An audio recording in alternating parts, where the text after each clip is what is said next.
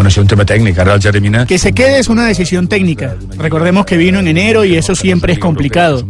Además vino de una liga que no era una liga europea. Estamos satisfechos con él, tuvo varios minutos, tuvo varios partidos como titular, pero la decisión final es de los técnicos. Yo de momento cuento con él, tiene contrato.